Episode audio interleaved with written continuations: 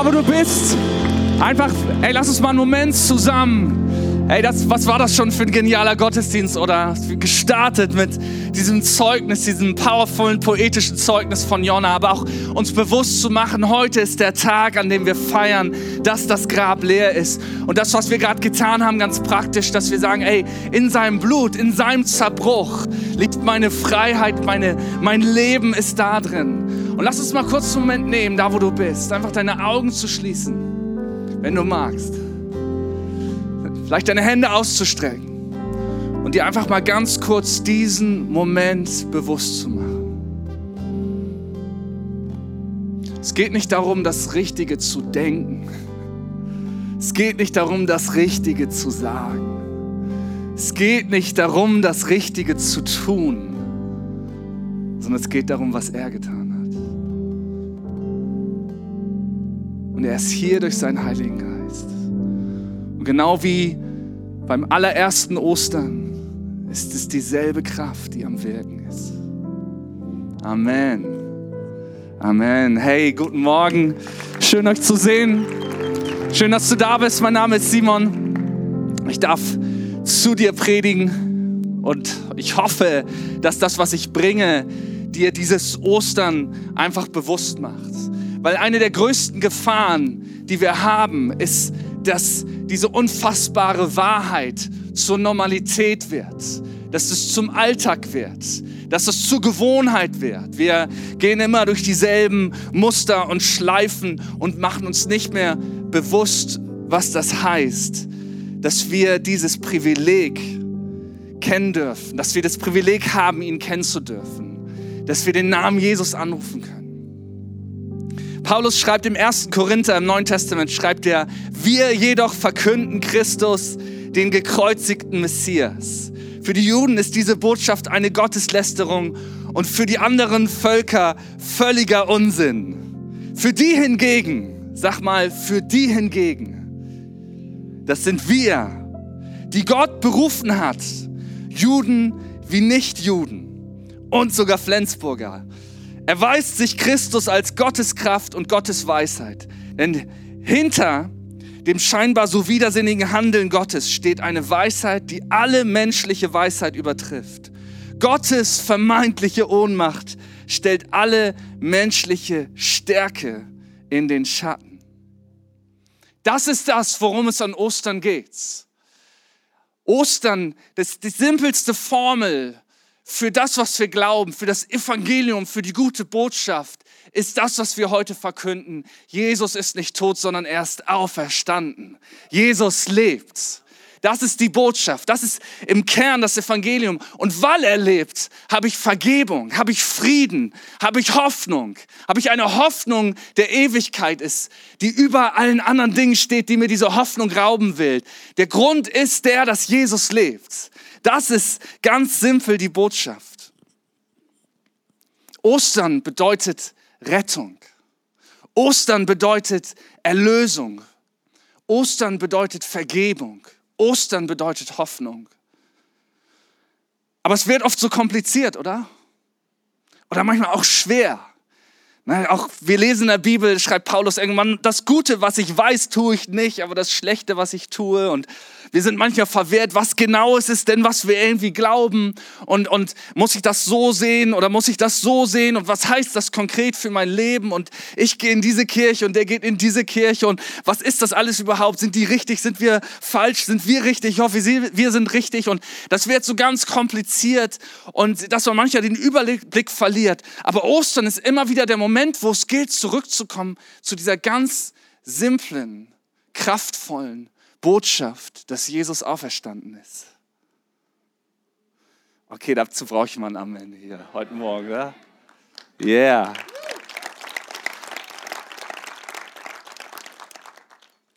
Und es gibt eine Begebenheit in der Ostergeschichte, in der Bibel, die das ganz, ganz deutlich macht. Und das möchte ich heute mit euch teilen. Das finden wir in Lukas 23 ab Vers 33. Zusammen mit Jesus wurden auch zwei andere Männer zur Hinrichtung geführt, zwei Verbrecher. Als sie an die Stelle kamen, die Schädel genannt wird, Golgatha, kreuzigten die Soldaten ihn und die beiden Verbrecher, den einen rechts und den anderen links von ihm. Jesus aber sagte, Vater, vergib ihnen, denn sie wissen nicht, was sie tun. Die Soldaten warfen das Los um seine Kleider und verteilten sie unter sich. Das Volk stand dabei und sah zu, und die führenden Männer sagten verächtlich, anderen hat er geholfen. Soll er sich doch jetzt selber helfen, wenn er der von Gott gesandte Messias ist, der Auserwählte.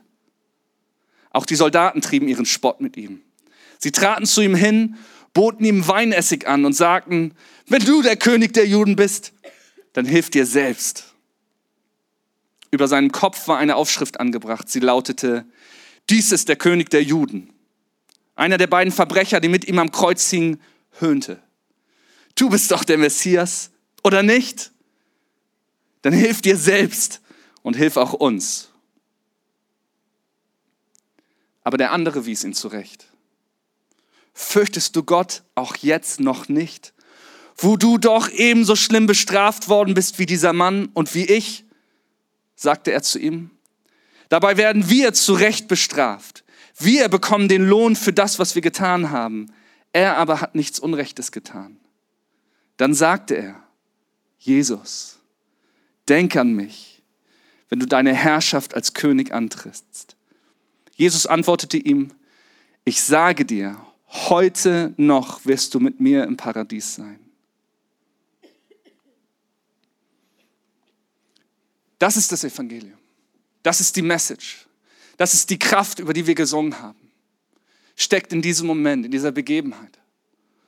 Und es, mich hat das mal so inspiriert, ein Pastor aus den USA, Alistair Beck, der hat genau über diese Stelle gesprochen. Und ich, ich habe gedacht, Mann, ich muss das mit euch teilen, weil das, das macht die Sache so klar und so simpel. Wisst ihr, man stellt sich ja manchmal so vor, wenn man in den Himmel kommt oder ins Paradies kommt. Ne, hier heißt es, hey, noch heute wirst du mit mir im Paradies sein. Da gibt es auch verschiedene theologische Ansätze, aber es gibt so eine bisschen volkstümliche Vorstellung, dass es da so ein Tor gibt. Ja, das hast du bestimmt schon mal gehört. Und in dem Tor ist denn irgendwer, der dieses Tor so ein bisschen bewacht und die Leute, die da hinein wollen, sie befragt, warum bist du hier, wer bist du? Ne, vielleicht so ein Oberengel oder irgend so ein Heiliger. Und du kannst dir versuchen, mal vorzustellen, wie das war an diesem Tag, wo dieser Mann, dieser Verbrecher, der selbst ihm bewusst war, dem es selbst bewusst war, dass er seinen Lohn bekommen hat für seine Taten. Und er kommt rein, er kommt ans Himmeltor und der Engel fragt ihn, herzlich willkommen, wer bist du und warum bist du hier? Und er nennt vielleicht seinen Namen und sagt, ich habe keine Ahnung. Ja, aber es muss doch irgendwie einen Grund geben, warum du hier bist. Warte mal, ich hole mal, ich hole kurz einen Vorgesetzten. Er holt noch einen wichtigeren Engel ran und sagt, Mensch, hier gibt es irgendwie die Situation, da ist einer, äh, der soll irgendwie den Himmel, aber der weiß gar nicht, warum er hierher gehört. Das müssen wir noch mal überprüfen. Das sind, glaube ich, deutsche Engel. Ne? Die sind, so, so einfach ist das nicht. Ne? Wir müssen uns das anschauen. Und dann kommt der wichtigere Oberengel und sagt, sag mal, ähm, also, hast du überhaupt begriffen, was Rechtfertigungslehre ist? Nein, sagt der Mann, keine Ahnung. Ja, Mensch, die Engel reden miteinander. Äh, äh, hast du denn schon mal, hast du denn schon mal die Bibel gelesen? Nee, nicht wirklich. Okay. Ja, aber warte mal, bist du getauft? Nein. Hast du auch keinen Taufkurs gemacht? Nein. Völlige Verwirrung macht sich breit. Und am Ende, frustriert, sagt der Oberengel zu ihm, und warum in aller Welt, warum zum Himmel, sagt er vielleicht, warum zum Himmel bist du hier? Und da steht dieser Mann und sagt, weil der Mann am Kreuz neben mir gesagt hat, dass ich kommen darf. Und das ist das, was wir glauben. Das ist das Zuhause, was Jesus dir anbietet. Wo es nicht in erster Linie darum geht, was du tust, was du glaubst, was du machst, was du lässt, wer du bist, wo du herkommst, was deine Familie ist, sondern wo jeder, der sagt, Jesus, nimm mich mit, ich brauche dich, ich brauche deine Rettung. Und die Antwort ist noch heute. Die Antwort ist noch heute. Warum bist du hier? Weil der Mann am Kreuz gesagt hat, dass ich kommen darf. Weißt du, und das ist, wie gesagt, ist nicht ganz korrekte biblische Vorstellung, aber wenn wir irgendwann mal an diesem Tor stehen und gefragt werden, warum sind wir hier? Und unsere Antwort beginnt mit dem Wort ich, haben wir es nicht verstanden. Weil die Antwort ist er. Ich bin hier, weil er gesagt hat, dass ich kommen darf. Ich bin hier, weil er sein Blut vergossen hat. Ich bin hier, weil er meine Hoffnung ist, weil er mein Leben ist. Und da immer wieder hinzukommen. Wisst ihr, wenn die gute Botschaft, die wir predigen, keine gute Botschaft ist, dann ist sie keine gute Botschaft. Das ist die Botschaft, die wir bringen. Du bist eingeladen. Der Mann am Kreuz ist nicht mehr am Kreuz. Er ist auch nicht mehr im Grab. Er lebt. Und er sagt Ja zu dir. Noch heute. Und ich möchte aber noch einen Schritt weitergehen. Ich möchte noch einen Schritt weitergehen, weil ich glaube, dass wir in eine Zeit kommen, wo die Dunkelheit dunkler wird und genau das so das Licht heller wird. Und es nicht ausreicht, irgendwie so durch die Muster zu gehen, so ein bisschen dazuzugehören, ein bisschen mitzuschwimmen, wo es nicht mal nur reicht, das Richtige zu wissen, sondern wo es darauf ankommt, was meine Identität ist. Es gilt, diese Botschaft vom Kreuz nicht nur zu verstehen, sondern sie muss zu meiner Identität werden. Sie muss zu der Grundlage werden, auf der ich alles andere bewerte. Alles, was in meinem Leben geschieht, steht auf der Grundlage. Egal wie grandios oder wie fürchterlich es ist, steht auf der Grundlage der Hoffnung, die wir predigen. Und das ist der auferstandene Jesus. Und ich möchte euch eine kleine Geschichte über Identität, über Identität erzählen.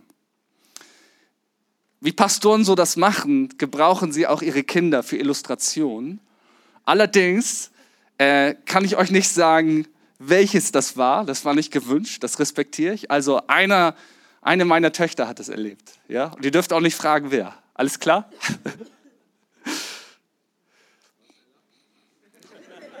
Keine Ahnung. Ich weiß es nicht.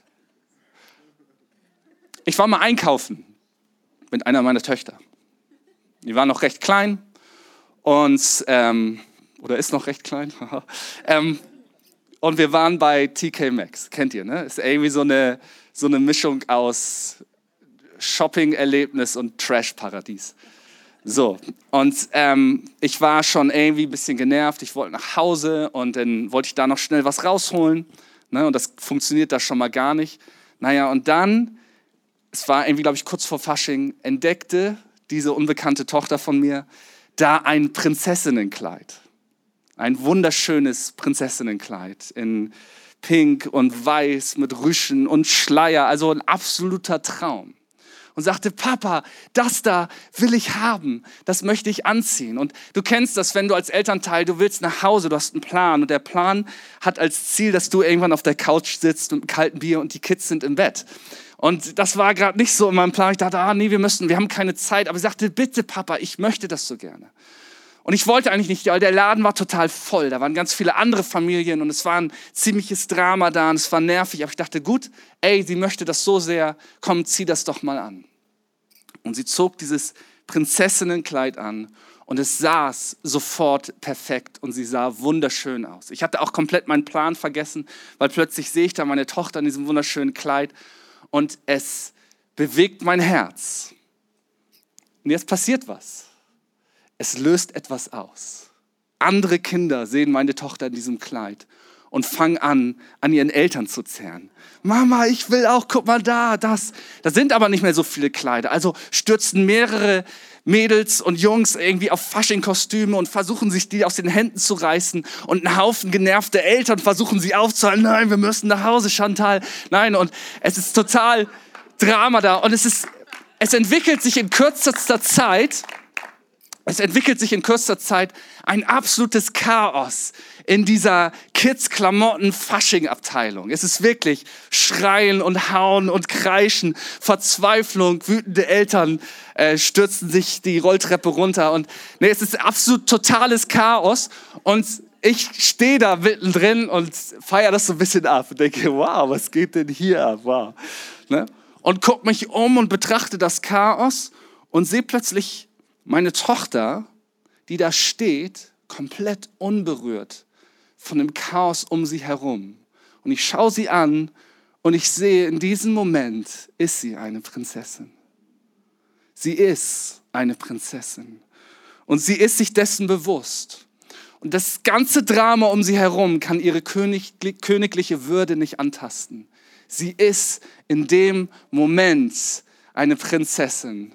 Und das war, ne, das war so ein Moment, wo, wo es fast eine Zeitlupe ablief. Ich schaute sie an, war hin und weg, das Chaos um sie herum, das verschwand so ein bisschen im Hintergrund. Aber das war irgendwie ein besonderer Moment, der mich total bewegt hat. Und das hat zu mir über das Thema Identität gesprochen.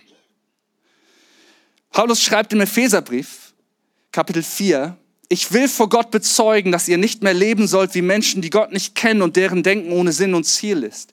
Ihr Verstand ist verfinstert und sie sind von dem Leben, das Gott für sie hat, weit entfernt, weil sie von ihm nichts wissen wollen und ihre Herzen hart geworden sind. Gleichgültig überlassen sie sich ganz ihren ausschweifenden Leidenschaften und suchen gierig nach jeder Art von Verlockung.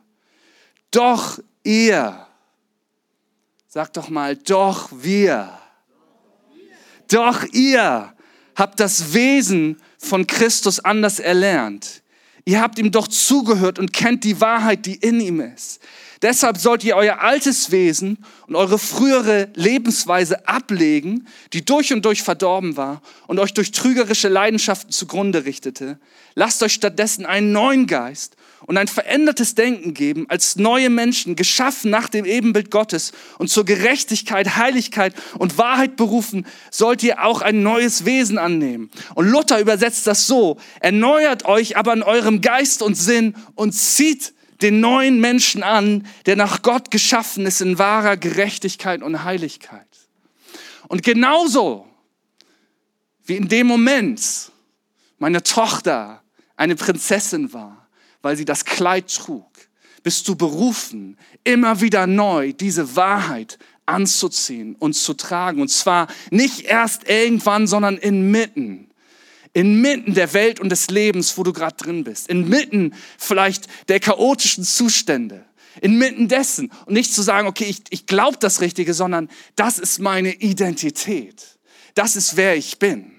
Denn die Wahrheit ist die, wenn Jesus den Tod besiegt hat, kann der Tod mir nichts mehr anhaben.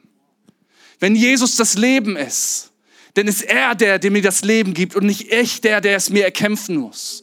Und egal wie der Zustand ist, egal wie es deiner Gesundheit geht, wie es deiner Psyche geht, egal wie es in der Welt aussieht, egal wie es auf deinem Bankkonto aussieht, egal wie die Situation ist, das Beste kommt erst noch. Und das ist kein Spruch, mit dem wir uns motivieren, sondern es ist die Wahrheit, die wir an Ostern proklamieren. Der Herr ist auferstanden. Nicht als die richtige Überzeugung, sondern als meine Identität. Und das ist nichts Kompliziertes, sondern es ist diese Frage, Jesus, denke an mich. Und er sagt, noch heute, noch heute, immer wieder, jeden Tag neu, brauche ich diese Wahrheit. Muss ich begreifen, dass der Grund, warum ich ein Zuhause habe, nur darin liegt, dass der Mann am Kreuz gesagt hat, dass ich kommen darf.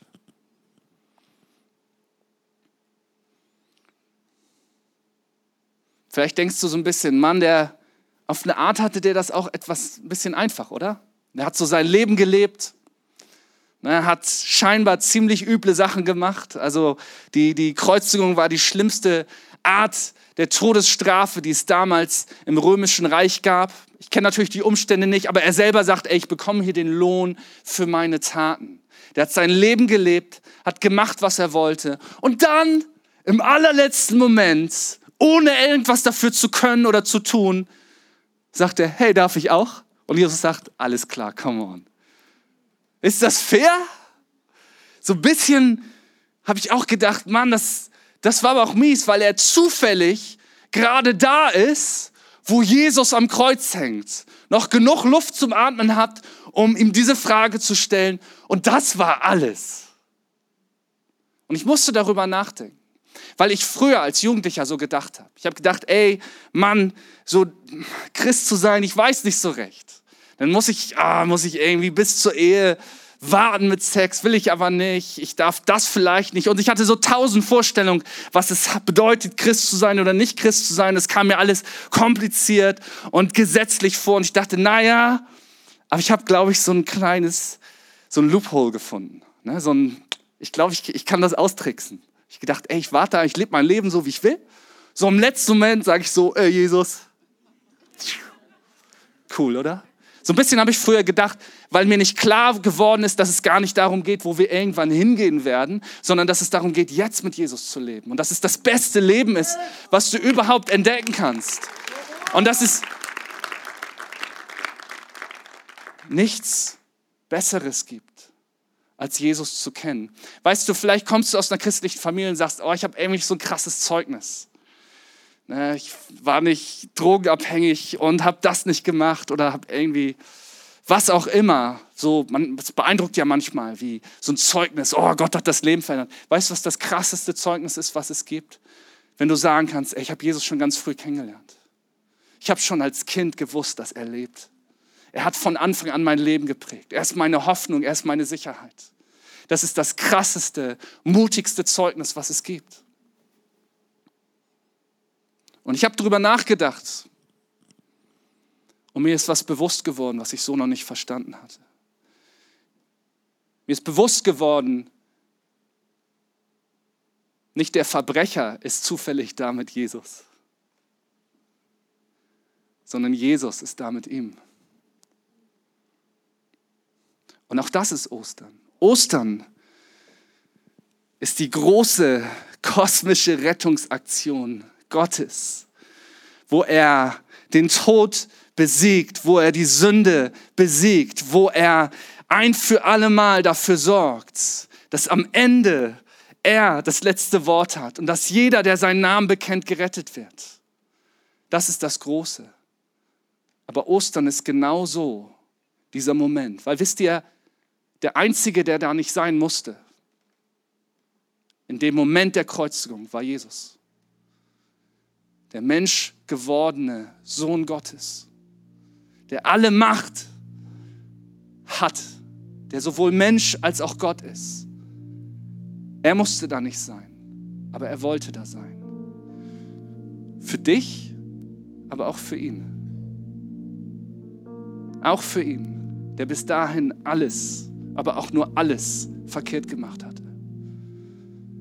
Dem nichts blieb, außer anzuerkennen, das ist der Lohn für mein Leben. Auch für den, ganz persönlich war Jesus da.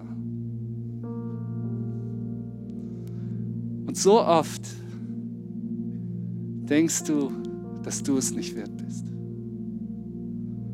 Und so oft denkst du, dass du es nicht hinbekommst.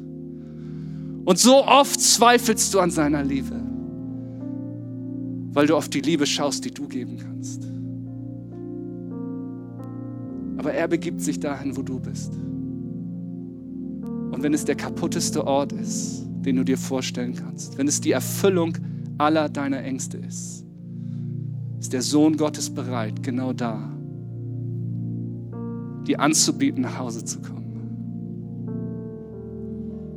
Dir anzubieten auf die Antwort, willst du mein Kind sein, mit Ja zu antworten. Und seine Antwort ist noch heute. Noch heute wirst du mit mir. Und selbst wenn du gar nichts weißt, und Paulus sagt es, alleine Christus, den Gekreuzigten, verkünden wir. Es gibt so viel, was ich nicht weiß, aber ich weiß den Namen dessen, der mein Retter ist. Und das ist Jesus. Und mehr musst du nicht wissen. Das so viel mehr natürlich. Aber jeden Tag neu dir bewusst zu machen Jesus ist hier bei mir. Und seine Antwort auf meine Bitte, auf mein Rufen wird immer ein Ja sein. Lass uns mal einen Moment aufstehen. Ich möchte zum Ende der Predigt noch was reinbringen, was ich echt aufs Herz bekommen hatte. Und ich hoffe, das spricht gerade zu dir und du sagst, oh, das nehme ich mit. in meinen Alltag, in meine Situation, in meine Familie, dass Jesus, Christus, der gekreuzigte, der aber nicht im Grab ist, sondern der lebt, dass er hier bei mir ist. Am Wochenende waren wir bei der Stärkerkonferenz. Pastor Christoph hat das gerade schon erzählt. Das war absolut, ein absoluter Hammer. Und äh, wenn du Equippers vielleicht nicht so kennst, Equippers lebt von Gemeinschaft, von Beziehung. Und wir, haben, wir machen das jedes Jahr, dass wir uns regelmäßig als Pastoren sehen. Teilweise weltweit kommen wir zusammen, um Gemeinschaft zu haben, um einander zu ermutigen, um aufgebaut zu werden. Und das ist das, was Kirche baut. Starke Beziehung zueinander, eine starke Beziehung zu Gott. Und zwei Jahre lang war das in, so, in der Form nicht möglich. Und am Donnerstag vor der Konferenz gab es eine Pastorentagung, einen Tag zusammen mit Pastor Bruce, Bruce Monk, das ist der Gründer von Equippers, der, das ist wie so ein Papa für uns. Und klar habe ich den irgendwie auf Zoom gesehen, aber es ist nicht dasselbe. Und ich kam in den Raum und ich hatte, wir hatten uns schon Hallo gesagt und er fing an, zu uns zu sprechen, für uns zu beten, uns zu dienen. Und ich hätte eine halbe Stunde sitzen können und nur heulen können, weil ich merkte, boah, wie hat mir das gefehlt. Und ich merkte plötzlich, wie ich auf einmal ausatmete. Und ein Gedanke schoss in meinen Kopf. Ich dachte, boah, ich habe, glaube ich, gerade zwei Jahre lang die Luft angehalten. Ich habe zwei Jahre lang die Luft angehalten, weil alles anders geworden ist. Aber oh, ich kann wieder durchatmen. Und ich glaube, ein paar von uns sind hier und dir ist gar nicht klar, wie lange du schon die Luft anhältst. Weil plötzlich dein Leben erschüttert wurde. Weil all das, wofür du vielleicht gearbeitet hast, vorbei war. Wo vielleicht etwas passiert ist, eine Diagnose, eine Situation, etwas vielleicht, was du getan hast.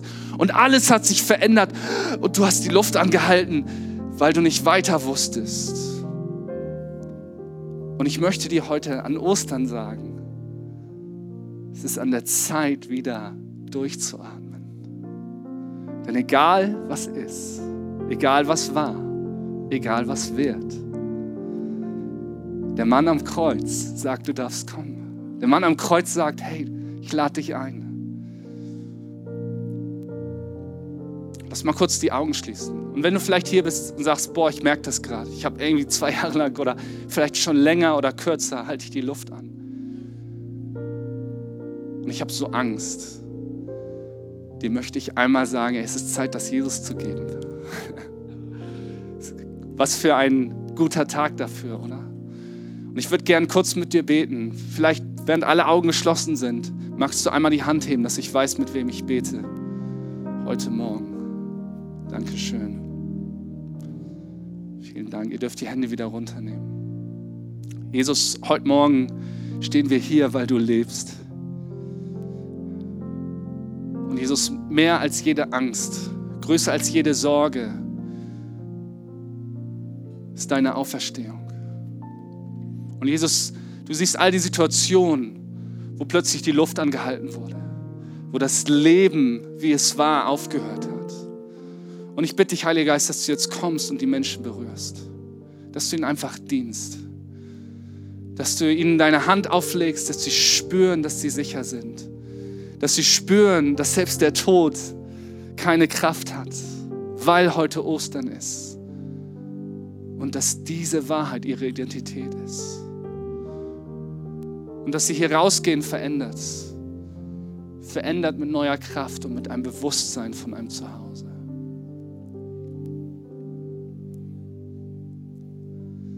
Hey, und bevor wir gleich noch einen Song dazu hören, wir haben noch was vorbereitet, genau zu dem Zuhause, möchte ich dir eine Einladung aussprechen, dieses Zuhause anzunehmen, weil vielleicht bist du heute Morgen hier und du hast noch nie eine Entscheidung getroffen. Du hast noch nie eine Offenbarung gehabt von Jesus.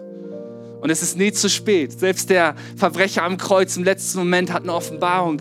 Warte mal, der hier, das ist nicht nur irgendwer, das ist die Hoffnung, das ist die Sehnsucht. Und vielleicht bist du hier und du merkst im Innersten, könntest du schreien, weil du diesen Jesus kennenlernen möchtest. Dann möchte ich dir eine Chance geben, heute eine Antwort darauf zu geben. Und die Antwort von Jesus kennst du schon. Der sagt noch heute, noch heute, noch heute, ich kenne dich, ich bin hier wegen dir. Nur wegen dir an diesem Ostern bin ich hier. Dann würde ich gerne mit dir zusammen Gebet sprechen. Mit euch allen zusammen. Lass uns nochmal die Augen geschlossen halten. Und wenn du das gern mit uns zusammen beten möchtest, vielleicht zum ersten Mal in deinem Leben oder vielleicht das erste Mal bewusst, dann heb doch nochmal deine Hand, dass du sagst, hier bin ich und ich möchte das wirklich festmachen heute an Ostern. Ich mache das zu meinem Bekenntnis. Ich mache das zu meinem Leben. Dankeschön. Danke. Dürft die Hände wieder runternehmen. Come on, Equipus Flensburg. An Ostern beten wir zusammen. Ich bete vor, ihr betet alle nach. Jesus Christus, ich glaube, dass du der Sohn Gottes bist, der für meine Schuld, für meine Schande, für meine Angst, für meine Scham, für meinen Zerbruch, dein Leben gegeben hast. Ich glaube an dich, Jesus. Und ich bitte dich, dass du mich bei dir aufnimmst. Ich möchte nach Hause kommen. Und ich glaube, dass der ganze Himmel antwortet mit Ja. Und ich rufe Ja, Jesus. Ich glaube. Amen. Amen. Vielen Dank. Weil du bist, wer du bist, lob meine Seele dir.